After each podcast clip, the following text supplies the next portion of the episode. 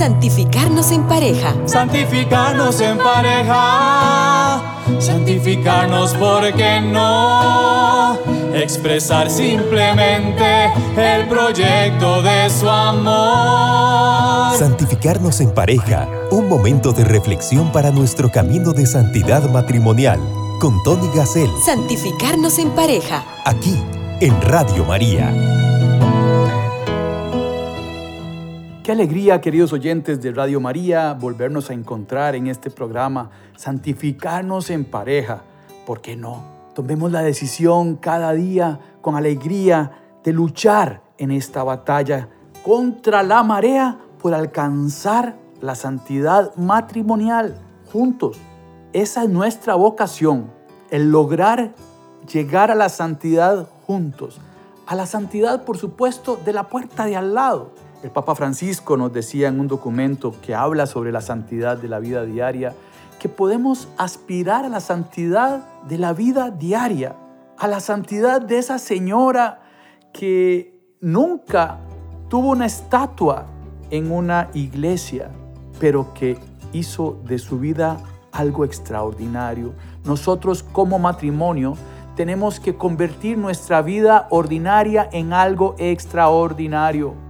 Y eso no se puede alcanzar sin la ayuda de Dios.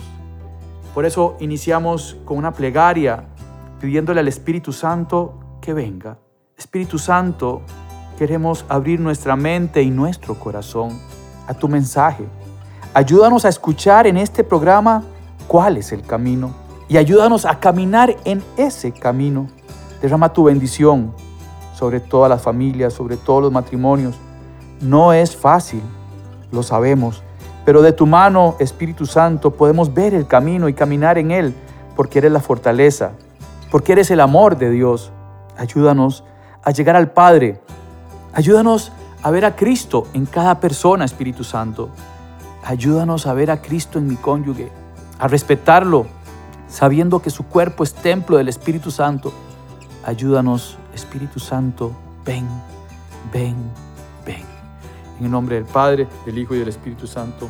Amén. Santificarnos en pareja. Yo quisiera iniciar hoy con la primera carta a los Corintios, capítulo 13. Aunque yo hablara todas las lenguas de los hombres y de los ángeles, si no tengo amor, soy como una campana que resuena o un platillo estruendoroso. Aunque tuviera el don de profecía y conociera todos los misterios y toda la ciencia, aunque tuviera una fe como para mover montañas, si no tengo amor, nada soy. Aunque repartiera todos mis bienes y entregara mi cuerpo a las llamas, si no tengo amor, de nada me sirve. El amor es paciente, es servicial.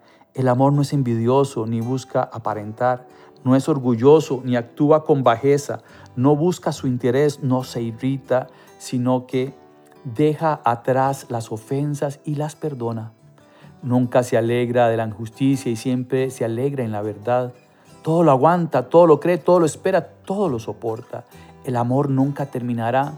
Las profecías serán eliminadas, el don de lenguas terminará, el conocimiento será eliminado porque nuestra ciencia es imperfecta y nuestras profecías limitadas. Cuando llegue lo perfecto, lo imperfecto será eliminado. Cuando era niño, hablaba como niño, pensaba como niño, razonaba como niño. Al hacerme adulto, abandoné las cosas de niño. Ahora vemos cómo en un mal espejo, confusamente, después veremos cara a cara. Ahora conozco a medias, después conoceré también como Dios me conoce a mí. Ahora nos quedan tres cosas, la fe, la esperanza, el amor. Pero la más grande de todas es el amor, palabra del Señor. Queridos oyentes, en este capítulo 13 de la primera carta a los Corintios, San Pablo nos da los principios básicos del camino de santidad matrimonial. Aunque yo hablara todas las lenguas de los hombres, si no tengo amor no soy nada. Y es que tenemos que sentirnos, como dice el Papa Francisco con una palabra que a mí me encanta, nos tenemos que sentir misericordiados para poder ser misericordiosos. Si yo no entiendo lo que pasó en la Pascua que acaba de pasar, si no entiendo que el Señor, mi Dios, se hizo hombre, que murió en la cruz por cada uno de nosotros, pero yo soy uno de esos. Tengo que sentirlo personal. Dios murió por mí para liberarme. Misericordia y amor son dos caras de una misma moneda, porque el Señor nos libera, nos perdona y nos abre la puerta con un amor que es indescriptible. Ahora vemos como un mal espejo confusamente. Es como cuando uno va manejando y hay mucha lluvia y los parabrisas se mueven rapidísimo, pero hay tanta lluvia, tanta niebla que, no, no podemos ver el camino. Tanto que a veces hay que mejor orillarse y quedarse ahí esperando a que pase ese momento o seguir detrás de un camión que tenga luces pequeñitas y que tal vez pueda ver mejor que va adelante. Si la carretera no está bien marcada, es muy peligroso, nos podemos salir del camino. Queridos oyentes, hoy los invito a reflexionar sobre el amor y sobre cómo estamos amando. El amor es paciente, es servicial, no es envidioso, no busca aparentar, no es orgulloso, ni actúa con bajeza, no busca su interés, no se irrita, sino que deja atrás las ofensas y las perdona. ¿Somos capaces de dejar atrás las ofensas y perdonar? Así como Cristo nos perdonó y nos abrió el camino en la cruz para la resurrección, para vivir un Cristo resucitado, nosotros somos instrumento de Él para ese perdón a los demás. Recordemos que Dios actúa a través de las personas y que perdona también a través de las personas. Él le dio el poder al sacerdote de en su nombre perdonar nuestros pecados. Es un sacramento. O sea, el sacerdote está como un signo visible de algo invisible. Es Cristo mismo el que nos perdona. Y tenemos que sentirnos perdonados, misericordiados, para poder perdonar al otro, para poder perdonar a nuestro cónyuge. Y es que a veces parece que no nos entendemos. Como decía aquí el capítulo 13 al inicio, aunque yo hablara todas las lenguas de los hombres y de los ángeles, si no tengo amor, soy como una campana que resuena o un platillo estrondoroso. Claro, ¿qué pasa si yo voy a China y hablo español? ¿Me podrán entender? Tal vez de todo lo que diga entiendan por mis actos con las manos eh, si, es un restaurante, uno le hace, quiero de esto, pero no entienden lo que digo con mis palabras, pero con mi mano señalo lo que quiero y tal vez esa persona me sirva de eso que quiero para comer, pero no va a entender ni una palabra. Y muchas veces la raíz del problema es que estamos hablando lenguajes diferentes en el amor. Si no tengo amor, nada soy. Pero el amor tiene su lenguaje. Gary Chapman es un escritor que tiene un libro sobre los cinco lenguajes del amor. Y esto ha sido impresionante para el mundo del matrimonio. Ustedes pueden buscar, nada más ponen ahí en su buscador de la computadora cinco lenguajes del amor y van a encontrar montones de videos y de temas escritos, resúmenes del libro, o pueden leer el libro de Gary Chapman, porque es muy importante entender el lenguaje del amor de mi cónyuge. Es muy importante entender el lenguaje del amor de nuestros hijos, porque la santidad matrimonial también pasa a través de nuestra educación, de nuestro ejemplo para con nuestros hijos, de nuestra relación para con nuestros hijos. Y puede ser que mi esposa me esté diciendo que me ama de una manera impresionante, pero me está hablando en chino y yo no entiendo, porque yo hablo español esto es lo que pasa con los lenguajes del amor. Gary Chapman habla de cinco lenguajes. Palabras de afirmación, tiempo de calidad, regalos, actos de servicio y contacto físico. Cinco lenguajes. Y puede ser que no los entiendo y que no los conozco y por eso estamos en una relación fría, que hemos dejado de alimentar como al fuego. Hay que alimentar el amor. Todos los días hay que ponerle un leño al fuego. Es algo que se apaga si se descuida, si no observo con claridad lo que me quiere decir mi cónyuge. Si no tenemos comunicación afectiva, peligro, peligro. Palabras de afirmación. Hay personas que necesitan esas palabras de afirmación, ese refuerzo positivo. Descubrir el potencial que tiene mi cónyuge, mis hijos. Mi amor, es que usted es buenísima. En las matemáticas siempre te luciste. Sos una mujer de números. Ayúdame porque yo estoy haciendo estos números y no me salen. ¿Me puedes ayudar? Es que hoy te ves lindísima. ¿Qué fue lo que te hiciste? Muchas veces cometemos el error de perder esa capacidad de observación y resulta que nuestro cónyuge se había teñido el pelo, se había cortado el pelo y no nos dimos cuenta. Y pasó toda la mañana en un salón o trabajándose su pelo en su propia casa. Esa capacidad de observación, esas palabras positivas de afirmación, de rescatar ese potencial que tiene. Y más en esas áreas de inseguridad que uno sabe que tiene el cónyuge de nuestros hijos. Pero ¿por qué no? Usted puede sacarse un 100, hijo mío si sos buenísimo en esa materia, ¿cómo te estás preparando? Yo creo en que sí puedes. O si tiene una competencia, yo sé que usted va a dar el mejor resultado.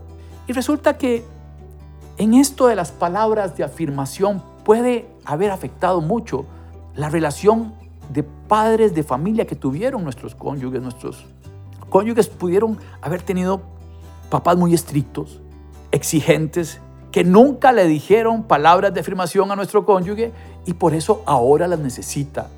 Y esas son las palabras con las que yo le quiero decir a mi esposa que la amo.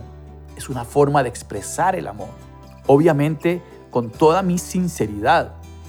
Es cuestión de observarla y ver su rostro y determinar si ese es el lenguaje que ella necesita. Por supuesto, un matrimonio ya maduro, un matrimonio que tiene una muy buena comunicación afectiva, que está preferiblemente dentro de la iglesia, me refiero a que pertenece a algún movimiento, a que pertenece a las catequesis de la parroquia, que tiene grupos de oración y de estudio. Este tema se puede ver en un grupo y entonces, o en un retiro, y el matrimonio conversa sobre los lenguajes del amor y entre los dos se descubre cuál es el lenguaje principal del amor. Obviamente en la etapa de enamoramiento uno habla en todos estos idiomas a la vez, pero esa etapa de enamoramiento pasa y comienza uno a desarrollar el verdadero amor para siempre, que se tiene que trabajar, que se tiene que implementar echando ese leño al fuego, que se tiene que implementar saliendo. Si somos papás de hijos pequeños, esos niños nos pueden quitar de nuestras manos el tiempo de pareja y tenemos que hacer un alto y pedirle ayuda a alguien que cuide a nuestros hijos y salirnos a, tomar una copa de vino, ir al cine, lo que les guste hacer, a caminar juntos en las mañanas, para poder conversar sobre nuestro amor y hacerlo crecer. Entonces, uno observando la familia de donde viene el cónyuge, uno puede determinar si lo que le hace falta son palabras de afirmación primer lenguaje. Pero hay personas que no, no es por ahí donde se sienten amadas, sino con el tiempo de calidad. Estar juntos poniendo atención sin el bendito teléfono en la mano. Que nuestro cónyuge sepa que le estoy poniendo atención. O que dejo de trabajar, me salgo a un horario antes, si, si se puede, y me voy a caminar con mi cónyuge y que se dé cuenta del esfuerzo que hice para dedicarle un tiempo de calidad. Eso hace que mi cónyuge se sienta amado. Dejarla hablar sin interrupciones. O si ese es mi lenguaje, a mí me gustaría que me dejen hablar sin interrupciones. Bellísimo. Pero ¿qué es lo que pasa? Si mi esposa necesita esas palabras de afirmación y yo le doy tiempo de calidad, no, nos estamos entendiendo. Estamos hablando en chino y en español. Hay otras personas, el tercer lenguaje, primero palabras de afirmación, el segundo tiempo de calidad, el tercero regalos. Hay personas que se impresionan tanto con los detalles. Y no tiene que ser un regalo carísimo. Cortar una flor y llevársela a la esposa. Regalarle esa comida que le gusta. Comprarle un detalle, unos chocolates. Eso quiere decir que se acordó de mí. Así se siente el ser amado, con un regalo. Pero hay personas que no les importa y lo que necesitan es precisamente, en lugar del regalo, tiempo. Muchos padres de familia inundan de regalos a sus hijos y no les dan el tiempo que ellos necesitan. Y de esa forma no, no expresan lo que ellos necesitan sentir. El cuarto lenguaje, los actos de servicio. Tender la cama, lavar platos, hacer lo que le toca al otro, hacerle un trámite en el banco. Si, si repito, para darnos cuenta, observar de la familia que viene nuestro cónyuge puede ayudarnos a descubrir cuál es el lenguaje, poner atención de qué se queja el cónyuge. Es que nunca me dedicas tiempo. Ay, es que nunca me das un regalo, no te acuerdas de mí. Observando estos detalles, nos podemos dar cuenta de cuál es el principal lenguaje del amor de mi cónyuge. Y entonces esto es maravilloso, porque lo empezamos a implementar y nuestra relación va a cambiar, pero montones. El quinto lenguaje es contacto físico, las caricias, abrazarse, besarse y por supuesto las relaciones sexuales. Y estas caricias, estos abrazos, estos besos no necesariamente tienen que terminar en una relación sexual, porque entonces la otra persona va a pensar en que está entre comillas, malintencionado, por así decirlo. Qué bonito. Las relaciones sexuales es una expresión del amor total, pero también un beso, ser románticos, darle la mano al cónyuge, aunque tengamos montones de años de casados, siempre tiene un impacto importante en el otro. ¿Cuál es el lenguaje que me gusta a mí? Tenemos que detenernos y observarnos a nosotros mismos y conversar. Esta canción que les quiero compartir habla de saber escuchar. Cuéntame lo que pasó. Quiero ponerte atención. Saber escuchar el lenguaje del amor del otro nos va a ayudar a cambiar radicalmente nuestra relación de pareja y nuestro camino de santidad matrimonial tiene que ver con este lenguaje del amor, porque si yo no tengo amor, yo nada soy. Recordemos que Dios es amor. Escuchemos.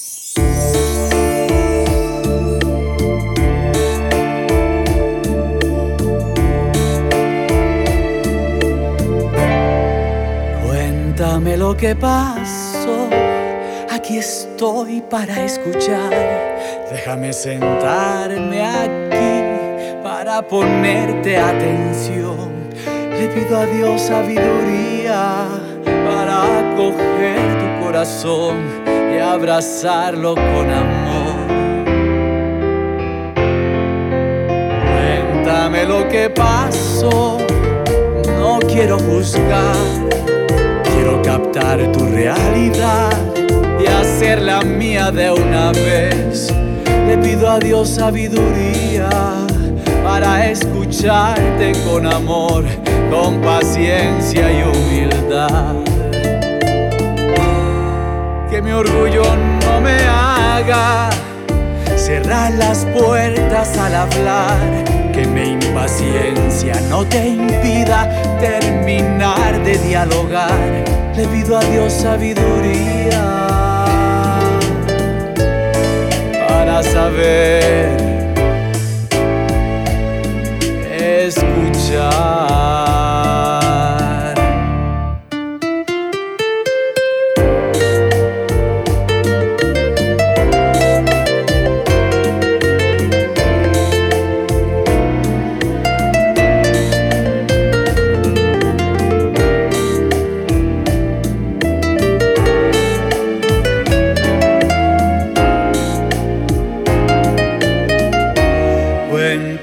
Lo que pasó. No quiero buscar, quiero captar tu realidad y hacerla mía de una vez. Le pido a Dios sabiduría para escucharte con amor, con paciencia y humildad. Que mi orgullo no me haga cerrar las puertas al hablar, impaciencia no te impida terminar de dialogar. Le pido a Dios sabiduría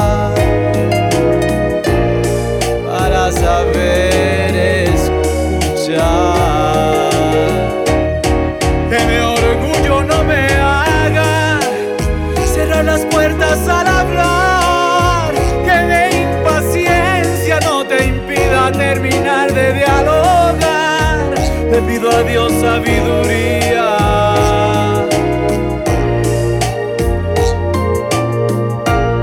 Para saber escuchar.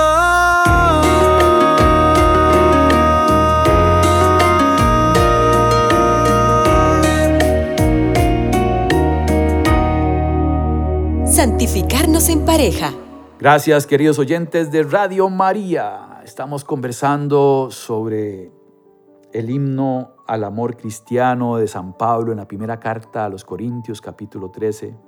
Yo siento que este capítulo 13 es radicalmente importante en nuestro camino de la santidad matrimonial y hablábamos de que aunque yo hablara todas las lenguas de los hombres y de los ángeles, si no tengo amor soy como una campana que resuena o un platillo estruendoso.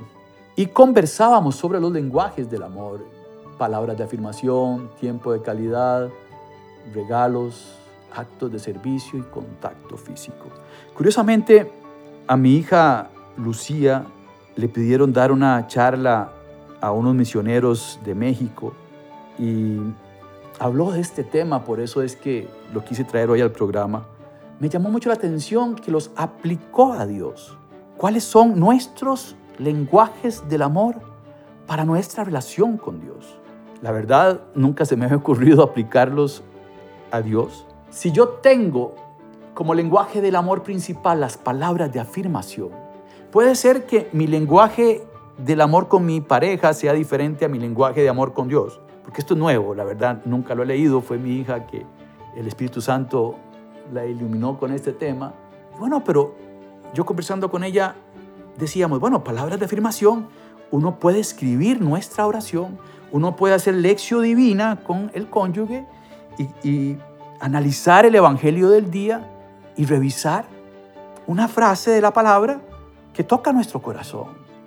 ¿Qué dice la palabra? ¿Qué me dice a mí? ¿Qué respondemos nosotros como pareja? Tiempo de calidad. Bueno, eso lo defino yo. Le estoy dando el tiempo de calidad a mi relación con Dios. Como pareja le estamos dando el tiempo de calidad a Dios. Regalos.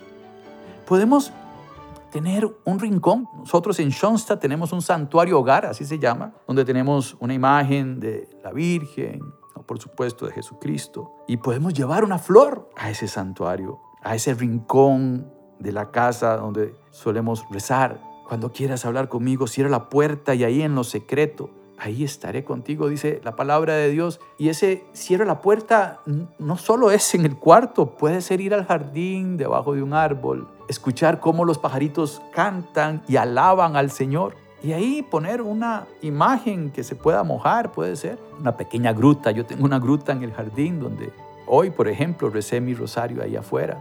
Y entonces uno puede llevar una flor. Actos de servicio, por supuesto. El amor a Dios y el amor al prójimo. Y en ese dar actos de servicio a los demás, empezando por nuestra familia, yo sé que Dios se pone feliz. Y contacto físico. A mí nunca se me ha parecido Jesús y me ha abrazado, pero tal vez en algún retiro me he sentido tan, tan lleno del Señor que es parecido a ese abrazo. No sé si usted ha participado en algún retiro, los invito a decir que sí. También, curiosamente, cuando empecé a pensar en este punto del lenguaje del contacto físico, yo decía, pero ¿cómo? ¿Cómo se hace con Dios? Y resulta que yo tengo una imagen de Jesús ahí en mi cuarto a la cual le doy un beso siempre. Siempre que paso por ahí me queda como de frente y me queda como muy fácil. Señor, bendícenos y le doy un besito. En la casa de mis papás, en la puerta de la entrada principal hay una Virgen de Guadalupe, de estas que están incrustadas en la pared. Y siempre que entraba ahí, le daba un beso a la imagen de la Virgen antes de entrar y le pedía que cuidara a mis papás. Sin embargo, por la pandemia no lo volví a hacer, ¿verdad? Este, habría que echar alcohol y cosas así. Me, me dio, dio miedo volverlo a hacer, ¿verdad? Pero me recordó que sí se puede tener contacto físico de alguna manera, con el rosario en nuestra mano. Yo en la bolsa de mi pantalón tengo un rosario y una cruz, la cruz de la unidad, es una cruz muy bonita que se la hizo una persona de Schoenstatt, que está Jesucristo y María ahí este, a la par de Jesús en la cruz. Y yo me tomo de esa cruz en muchos momentos del día, cuando tengo que tomar decisiones. En fin, sí se puede tener contacto físico. Y en ese sentido, qué bonito vivir los cinco lenguajes del amor a un nivel de enamoramiento con Dios. Si Dios es amor, podemos vivir cada día enamorados de Él usando los lenguajes del amor. Si yo no tengo amor, yo nada soy. Ahora vemos como en un mal espejo, confusamente.